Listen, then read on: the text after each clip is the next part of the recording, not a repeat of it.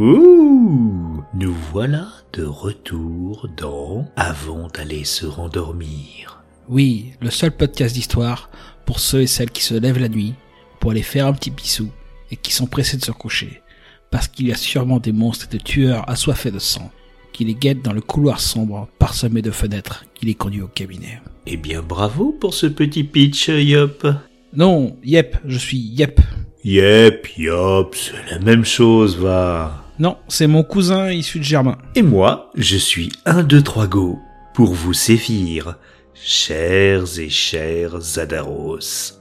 Nous allons vous raconter une petite histoire extraite de la cave à Dan. Une parfaite pipi story. Sinon, ça va toi en ce moment? Oh, vite, vite, notre Adaros adoré est déjà revenu sous la couette. Commence. Ok, on y va. J'habite à la campagne dans une immense maison que m'a léguée ma grand-mère.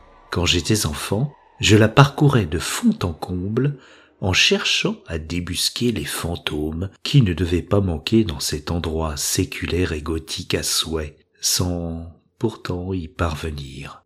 Mais je n'ai jamais désespéré. La nuit est fraîche et calme. Mis à part un ou deux chiens qui semblent hurler au loin couvrant les ululements du hibou presque domestique qui loge dans les soupentes de cette antique bâtisse. Wow. Je précise que tous les effets sonores sont réalisés par nous. Bon, je sentais que je ne dormais plus, mais je ne me résolvais pas à bouger.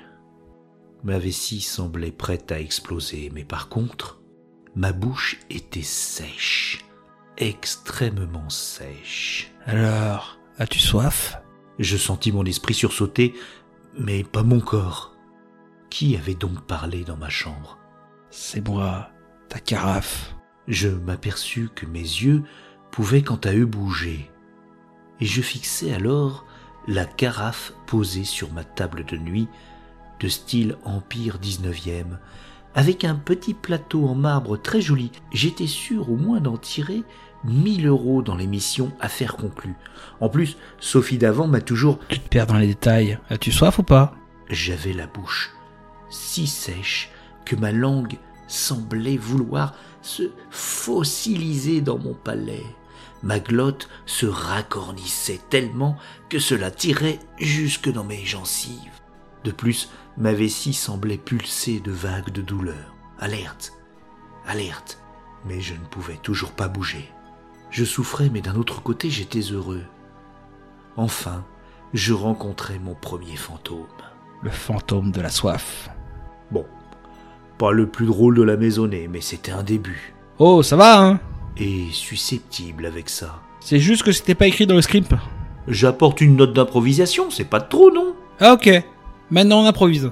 Eh bien allez, ok, ok. J'avais bien sûr déjà entendu parler de paralysie du sommeil, mais je sentais qu'il ne s'agissait pas de cela. Ma bouche s'asséchait encore de plus en plus, et les élancements urinaires douloureux palpitaient à présent jusqu'au bout de la plante de mes pieds. Mon œsophage semblait se contracter. Il ne te reste plus très longtemps. Dis-le que tu as soif et tu seras soulagé. N'est-ce pas, Albert? Mais qui était donc cet Albert? Ben, Albert, le pot de chambre. Bon, euh, time out, time out. Je veux bien qu'on improvise, mais on n'a pas de troisième acteur pour le pot de chambre. Il est pas libre, Dan, ou même euh, Clégo. Bah, tu nous vois leur demander de jouer un pot de chambre hanté Quand on aime les pipistories, on est prêt à tout. Bon, c'est quoi la suite, monsieur Yep? Le pot de chambre et la carafe se liguent pour tuer mon pauvre personnage? En gros, c'est ça. Alors, tu me pardonneras, mais ça va finir par ressembler à la version Disney de La Belle et la Bête, ton histoire. Et alors, on n'est pas obligé de faire peur à chaque fois, non? On fait de la pipistorie Oui, bon. Pas leur truc de crépistorie, là? Chers Adaros, venez sur notre Discord pour discuter de la direction que devrait prendre ce podcast. Mais en attendant, Regardez bien sous le lit. le cadavre de votre tante acariâtre vous y attend peut-être.